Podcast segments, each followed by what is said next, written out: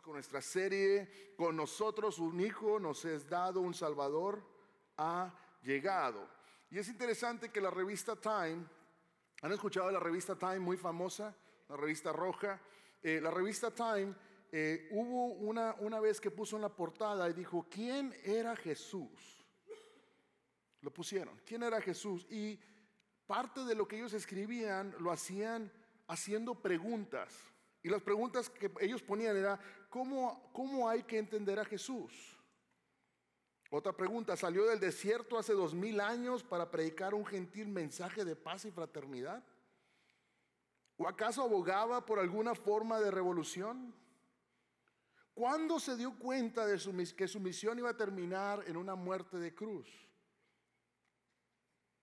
¿Se veía a sí mismo como el Mesías prometido?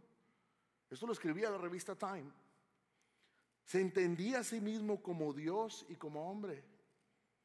Son preguntas importantes que se deben plantear y se deben responder. Vivimos en una cultura cada vez más espiritual, pero que duda en comprometerse a decir que hay una verdad absoluta. Hoy en día la, la verdad es, es relativa. ¿Saben lo que es una verdad relativa y una verdad absoluta? La verdad relativa es, alguien puede decir, yo puedo ir a tu casa y me puedo llevar un pan, una barra de pan de tu casa, y eso para mí está bien, sin pedirte permiso. Es una, una verdad relativa, porque para mí está bien y para usted estaría bien que yo fuera a su casa y me robe una, una barra de pan. No. Y peor se está haciendo frío y es la última que tenemos. Nadie quiere salir al mercado. La verdad absoluta es esta está sentado. Es absoluto, está sentado. La otra verdad absoluta es que el sol sale todos los días, porque tú sales afuera y lo ves. Es una verdad absoluta. Cosas que no cambian. Y muchas veces vivimos en esta cultura hoy en día que la verdad se pone en, juego. Siempre e, era parte de lo que se, se decía. Para muchos, en la sociedad moderna Jesús era un filósofo. Alguien, un pensante, alguien que pensaba mucho y hablaba bonito. Eso es lo que decían. Otros lo ven como un hombre bueno, con cosas importantes, que decía cosas muy bonitas. Otros lo ven como un profeta más que vino a señalarnos a Dios. Pero eso, por eso las primeras palabras del Evangelio de Juan dejan claro quién es Jesús y por qué vino a esta tierra. Y quiero que abramos nuestras Biblias en Juan 1 dice Juan 1, en el principio la palabra ya existía. La palabra, en otras versiones dice el verbo, la palabra estaba con Dios y la palabra era Dios. El que es la palabra existía en el principio con Dios. Dios creó todas las cosas por medio de Él y nada fue creado sin Él. De pastor, es un trabalenguas. Pero cuando empiezas a leer detalladamente, entiendes que el Señor existía, Jesús existía y existía junto con el Padre. El claro testimonio de las Sagradas Escrituras que Jesús de Nazaret fue más que un hombre bueno o un rabino sabio, Jesucristo es Dios y eso lo vemos aquí. Y las palabras que el Señor decía, el verbo, lo que él hablaba, eran poderosas y son poderosas. Cualquiera que piense que las palabras no causan dolor, nunca pasó por la escuela secundaria, porque en la secundaria fue donde todo el mundo nos fue como en feria.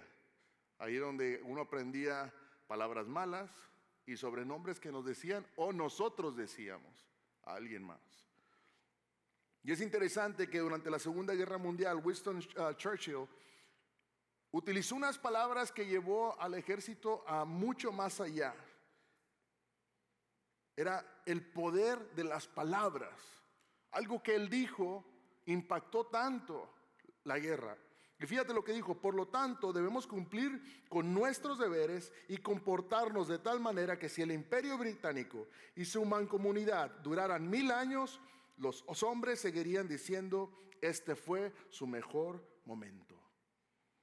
Aunque pasara todo, les, les inspiró a los soldados a mantenerse firmes.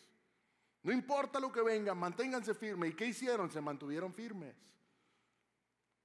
Sus palabras animaron a Inglaterra y alentaron a los ciudadanos a mantener el rumbo y ser fuertes contra su enemigo. Pero por muy poderosas que hayan sido las palabras que dijo Winston Churchill, no se pueden comparar con el poder de la palabra de Dios. Y estamos hablando que el principio la palabra ya existía y la palabra estaba con Dios y la palabra era Dios. Y fíjate lo que dice en Salmos 33, 6. Por la palabra del Señor fueron hechos los cielos y todo el ejército por el aliento de su boca. Él lo habló y se hizo. Génesis 1.3, entonces dijo Dios, sea la luz. ¿Y qué pasó? Y hubo luz, el poder de la palabra. Él envió su palabra y los sanó y los, y libró de la muerte. Tanto la creación como la salvación llegaron a través de qué? De la palabra de Dios lo que se dijo. Dios revela su poder y su voluntad a través de qué? De su palabra. No hay mayor revelación del carácter y la naturaleza del Padre que a través de la persona de Jesús. ¿Y por qué estoy haciendo énfasis en el Padre? Porque hoy vamos a ver esa parte del Padre. Pero Jesús nos revela no solamente la mente de Dios, nos expresa la voluntad de Dios, Jesús muestra las perfecciones de Dios, y Jesús expone el corazón de Dios. El Evangelio de Juan comienza con una frase muy familiar para nosotros que dice al principio, la palabra ya existía, la palabra estaba con Dios y la palabra era Dios. Las tres primeras palabras coinciden con Génesis 1, que dice, en el principio creó Dios los cielos y la tierra. Dios ya estaba. Juan está conectando a Jesucristo con la creación, afirmando que Jesús existía antes de la creación. Y te estoy dando un poquito de contexto para entender quién era Jesús. ¿Quién era Dios? ¿Quién era Jesús? ¿Te acuerdas que eran uno solo? Son uno solo. Vemos al Padre, al Hijo y al Espíritu Santo y vamos a desenglosarlo un poquito más. Y dice, Podíamos retroceder antes de que Dios comenzara la creación. Jesús ya había existido porque en Juan 17:5, y ahora glorifícame tú, Padre, junto a ti, con la gloria que tenía contigo que antes de que el mundo existiera. Antes de que el mundo existiera, yo ya existía contigo. Devuélveme esa gloria. Jesús comparte su, naturaleza y su ser con Dios porque el verbo era Dios, Jesús era Dios es del mismo carácter. John MacArthur tiene una frase que dice, la confusión sobre la deidad de Cristo es inexcusable porque la enseñanza bíblica al respecto es clara e inequívoca. Jesucristo es el verbo preexistente que goza de plena comunión cara a cara y de vida divina con el Padre y es el mismo Dios. Eso es quién es Jesús. Él creó todas las cosas, todas las cosas fueron hechas por Él, todas las cosas las utilizó para Él, Él hizo todo esto, sin embargo, Juan eligió una palabra que enfoca cada cosa creada individualmente, como si abriera un almacén y nos llevara de paseo. Miren esto aquí, miren este detalle acá, les dijo. Y dice, en Colosenses 1:16, porque en Él fueron creadas todas las cosas, las que hay en los cielos y las que hay en la tierra, visibles e invisibles, sean tronos, sean dominios, sean principados, sean potestades, todo fue creado por Él y para Él. Y te explico todo esto para entender la profecía que se hablaba de Él en Isaías. Lo vimos que se había profetizado el nacimiento del Mesías, quien viniera a ser el verbo, quien viniera a ser Jesús, y entendemos cómo él existía con Dios, cuál era su naturaleza, y vamos a verlo una otra manera en que el, el profeta Isaías lo describía. Hemos estado viendo, Isaías describe a quien vendría a redimir este mundo y le otorga algunos títulos. Cuando alguien es presentado en algún lugar formalmente, te dicen, este es fulano de tal, y te pueden decir una connotación, es decir, él es el primo de tal o él es el hermano de tal, o es el doctor tal, o es el abogado tal, o él viene de la familia X. Si alguien te ha presentado en algún lugar, cuando nadie te conoce, usualmente viene una connotación sobre quién eres tú, qué es lo que representas tú, a quién representas o con quién tienes parentesco. Isaías 9:6 dice, porque nos ha nacido un niño, se nos ha concedido un hijo y la soberanía reposará sobre sus hombros y se le darán estos nombres. Y le está diciendo, ¿cómo lo van a conocer? Consejero admirable, Dios fuerte, Padre eterno, príncipe de paz. Se extenderá su soberanía y su paz y no tendrán fin. Gobernará sobre el trono de David y sobre su reino para establecerlo y sostenerlo con justicia y rectitud desde ahora y para siempre. Esto lo llevará a cabo el celo del Señor de los ejércitos. Se predice quién era Jesús, qué iba a ser Jesús y con qué nombre se le iba a conocer. Sobre los hombros de este niño recae el peso del gobierno de su pueblo. Él es por fin la respuesta a la búsqueda del gobierno perfecto y duradero. Sus hombros soportan ese peso y no se doblan, porque dijo Jesús en Mateo, toda potestad me es dada en el cielo y en la tierra. Él tenía control, tiene control sobre todas las cosas. Hay cuatro pares de palabras que se enlazan, se usan y se mezclan en cómo Isaías lo describe, un admirable consejero. La palabra admirable es traducida como se refiere a la capacidad de realizar obras sobrenaturales. El consejero es alguien que te da sabios consejos, como quien le daba consejos al rey. Dice la otra palabra, Dios fuerte. La palabra Dios atribuida a alguien que es un niño nacido conforme, confirma absolutamente la doctrina de la encarnación. Jesús fue un bebé humano que también fue llamado Padre o Dios fuerte. Y cuando habla algo de fuerte, lo veíamos la semana pasada, es algo que tiene mucho poder. Y vemos como un admirable consejero nos trae esperanza. Un Dios fuerte nos trae luz. Y un Padre eterno, que es lo que marca acá, de nuevo una mezcla de lo natural y lo sobrenatural. El título Padre es obviamente una palabra cotidiana. Padre, todo el mundo lo escucha pero unirlo a la palabra eterno se convierte en sobrenatural. Algunos de nosotros tenemos la bendición de ser padres y nadie nos dice que vamos a durar toda la vida. Esta semana hablaba con mi hija y me decía, eh, papi, yo no quiero que te mueras. Le digo, mi hija, es inevitable. Me voy a hacer viejo, me voy a morir si el Señor deja que llegue viejo. Si no es que se me atraviesa algo ahorita y me lleva.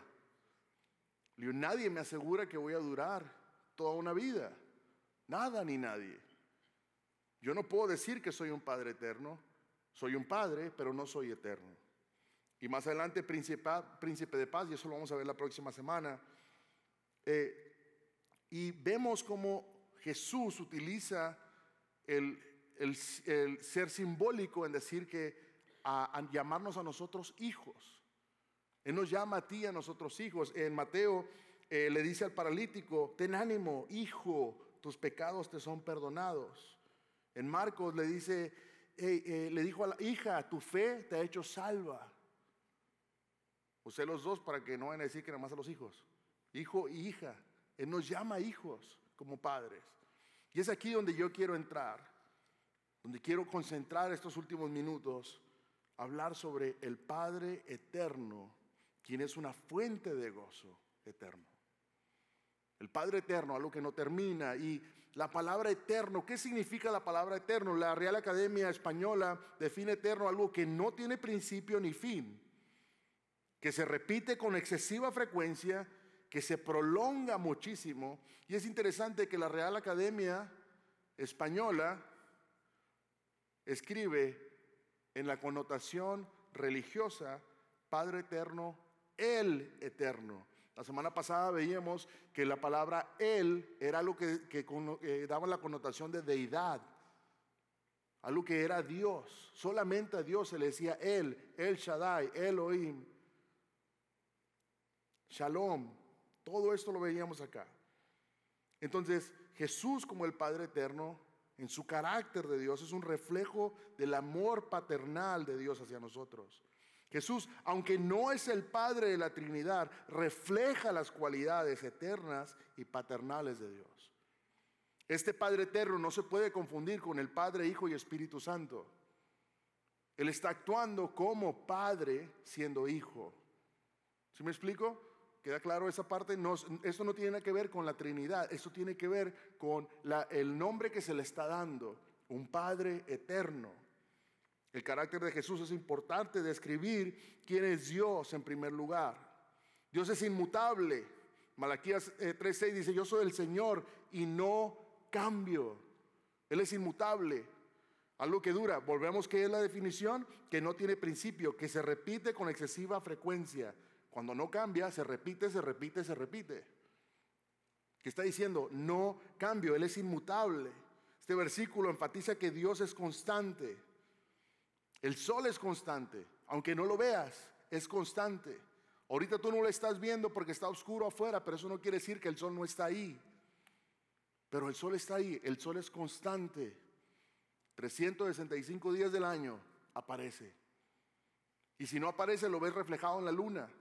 Pero el sol está ahí, es constante. Así como el sol es, es, una constante en la naturaleza, Dios es una constante en la vida espiritual. Él es constante en nuestra vida.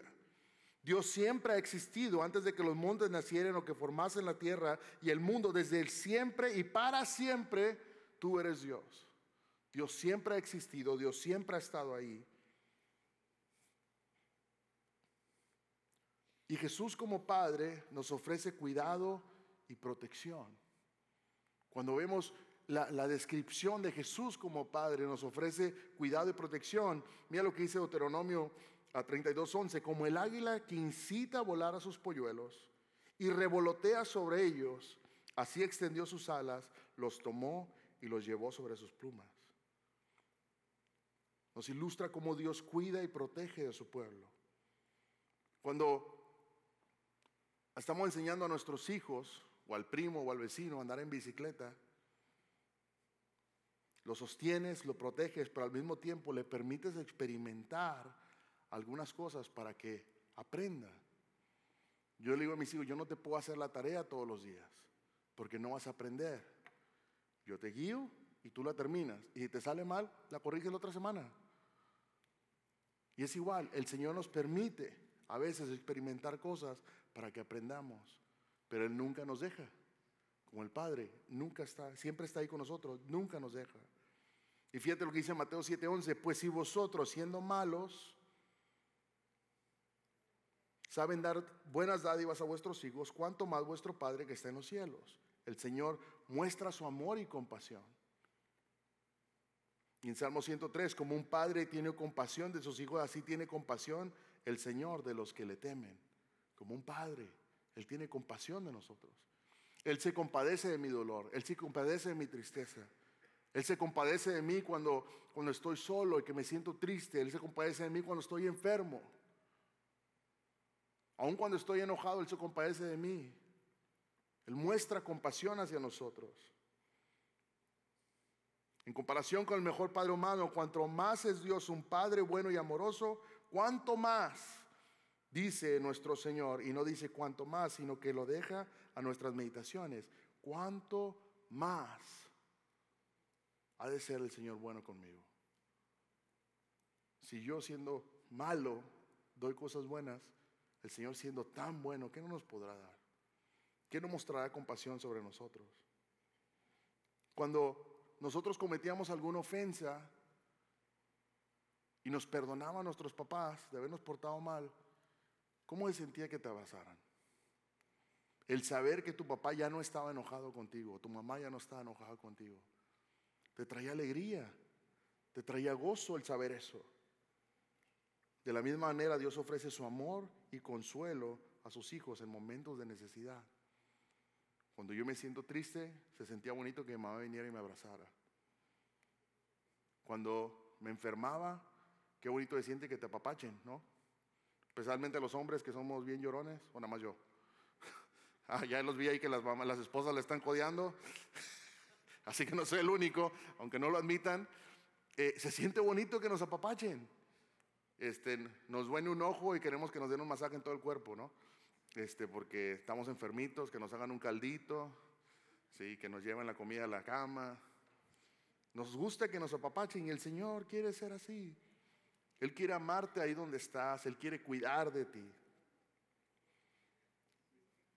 Estas características de Jesús como Padre Eterno no solo son teóricas, sino que tienen una aplicación práctica en la vida diaria.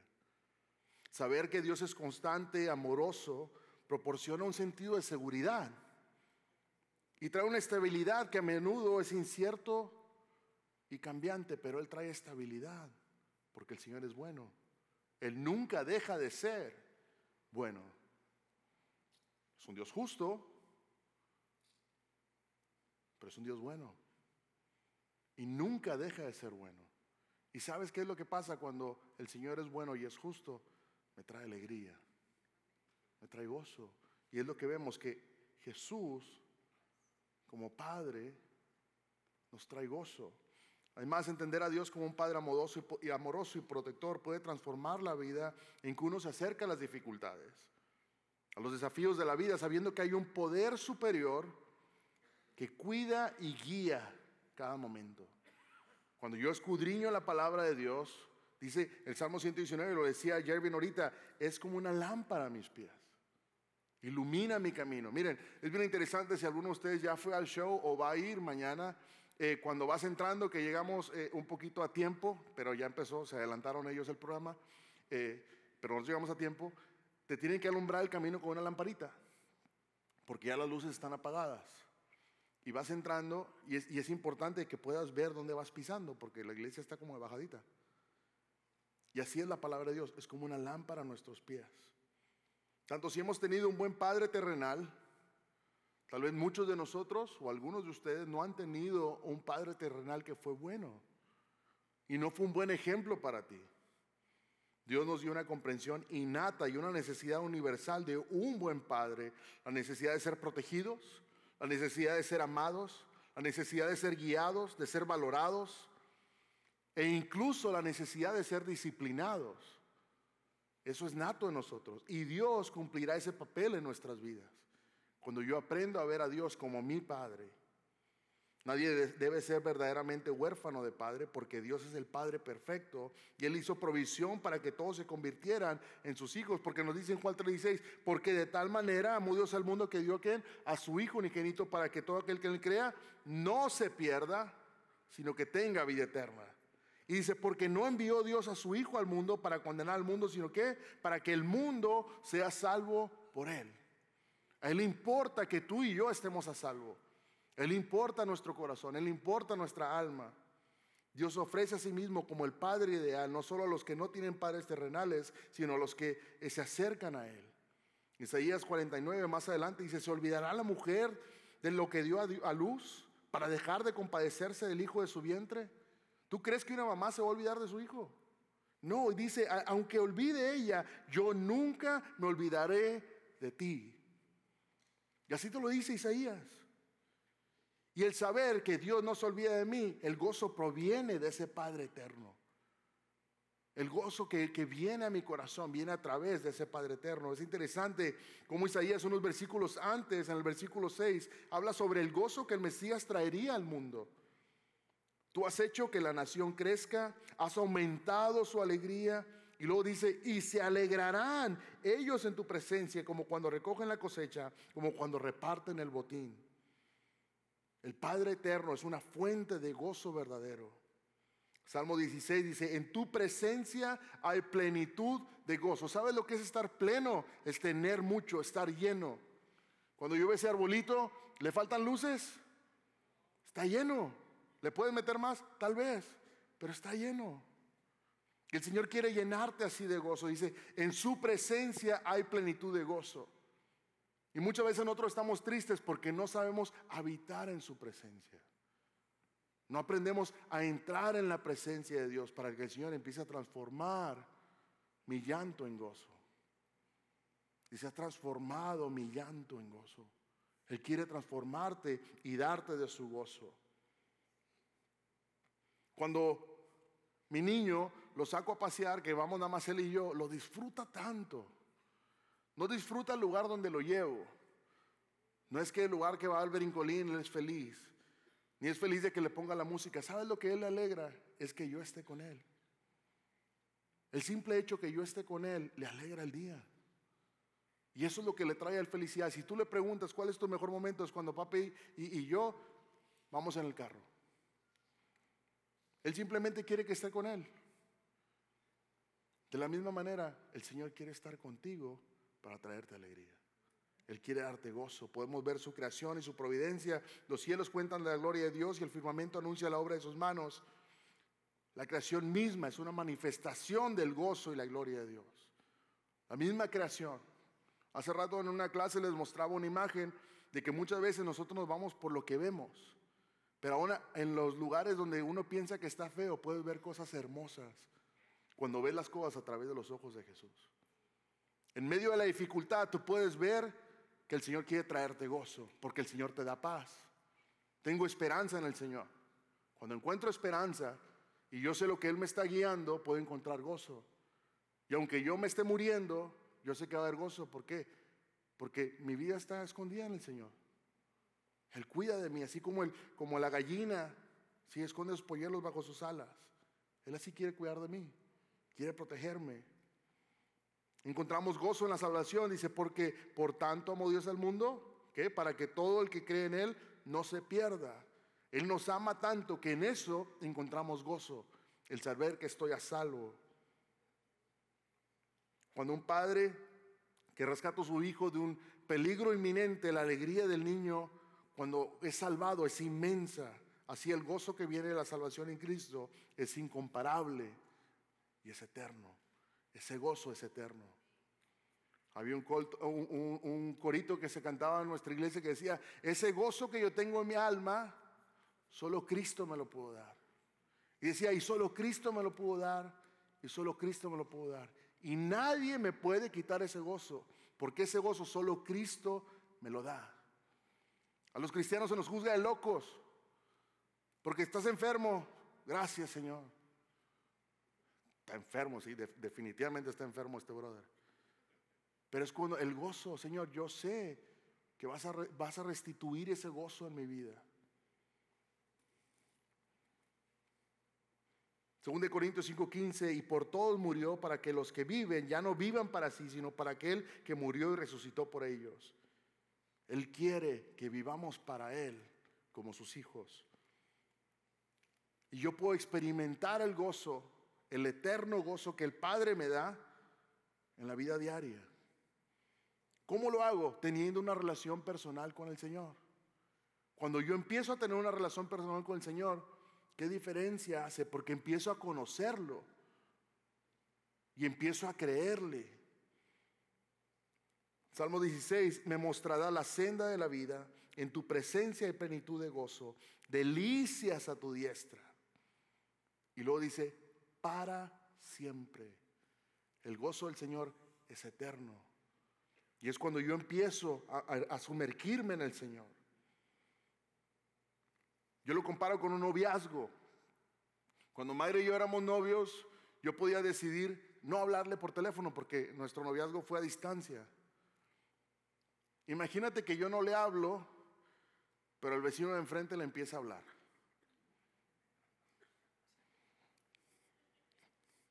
Se los dejo de tarea. Gracias a Dios el vecino no le habló porque yo le entretenía, yo le hablaba, para asegurarme que el vecino no le hablara.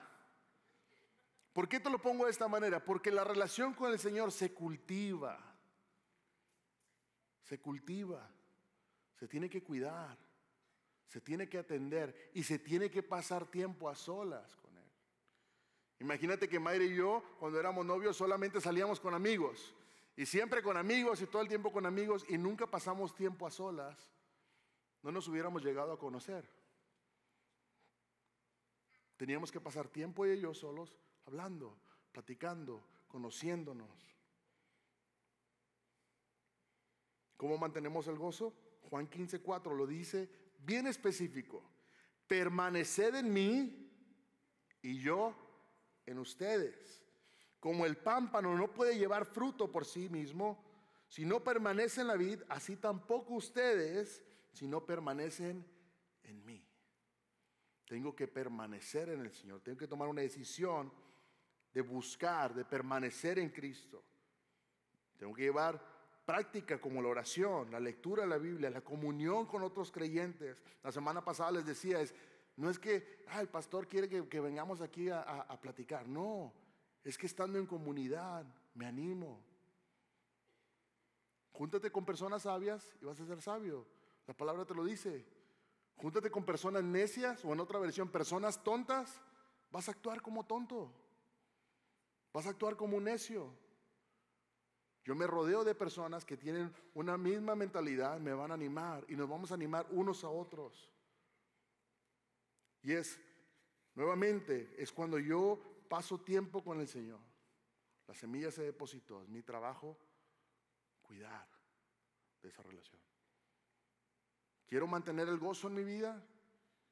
Quiero que el Señor venga y transforme mi corazón.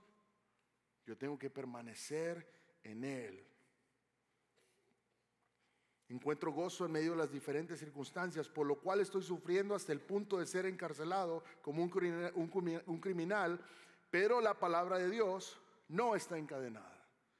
Y Pablo podía recordar las palabras y decir, yo encuentro gozo en el Señor. Porque dice, cuando yo creo en Él, Él tiene cuidado de mí. Él va a permanecer en mí.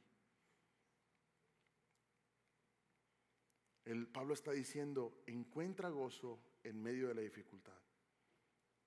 Experimenta la presencia de Dios. Conócelo. Y entonces ese Padre eterno va a ser mi fuente de gozo que esa fuente de gozo no, no, no deje de mí, no deje de fluir. Jesús como el Padre Eterno es un reflejo del amor paternal. El gozo proviene de ese Padre Eterno y puedo experimentar ese gozo cuando yo decido cultivar una relación con el Señor. Y termino con esto. Charles Spurgeon escribió un mensaje y decía esto, no hay forma de quitarle la paternidad a Cristo. No hay forma. Ni hay forma de quitarnos nuestra condición de hijos. Él es eternamente un padre para quién? Para quienes confían en Él. Y nunca cesa de ser en ningún momento un padre para alguno de ellos. Tal vez haya venido con problemas esta mañana, porque eso lo predicó.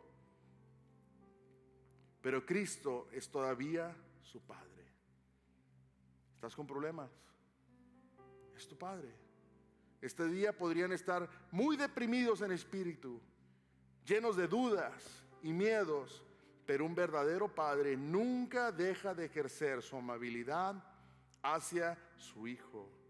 Si es un Padre, Jesús tampoco deja de amarnos y de tenerles piedad. Él les ayudará y termina con esto. Acudan a Él y encontrarán que ese amigo amoroso es tan tierno como en los días de su carne. Cuando Él vivía acá, cuando Él vino a este mundo, Él sigue siendo, sigue siendo tierno de la misma manera.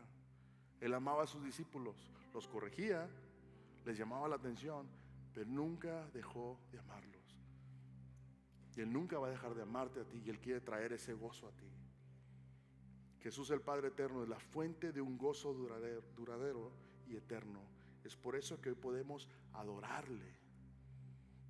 Yo adoro al Señor, le rindo todo a Él porque Él se lo merece. Y me empiezo a sumergir en su presencia. Y empiezo a conocer y puedo decir, hey, tu nombre es majestuoso. Tú eres majestuoso. Y no hay otro igual a ti. No hay nada que se compare. Tú sigues siendo el mismo ayer, hoy y por siempre. ¿Te acuerdas la definición de eterno? Se repite una y otra vez. No tiene principio, no tiene fin. El gozo que el Señor quiere traer a mí es así. Y comienza con una relación. ¿Por qué majestuoso? Porque es el único que puede traerme gozo. Y más allá, puede salvar mi alma. No hay nada que se compare, no hay nada que se iguale. Y Él ya venció todo por eso. Él ya, ya venció todo. Y eso debería llenarme de gozo. La prueba que tengo hoy ya la venció. La enfermedad que yo tengo ya la venció. Pero pastor, me estoy muriendo. El Señor va a traer gozo en medio de eso. Pero pastor, no encuentro la salida. El Señor quiere traer gozo. Confía en Él. Confiemos en Él. Y declara esto. Majestuoso es tu nombre y no hay otro nombre como el tuyo. Padre eterno, Padre eterno. Gracias por participar del servicio a través del Internet. Esperamos que la experiencia de hoy haya alentado y desafiado su mente y corazón. En Champion Forest nos apasiona ayudar a las personas a conocer a Dios, a crecer en su relación con Él y con los demás, mientras todos, como cristianos, hacemos una diferencia en el mundo. Nos encantaría tener la oportunidad de hablar y orar con usted.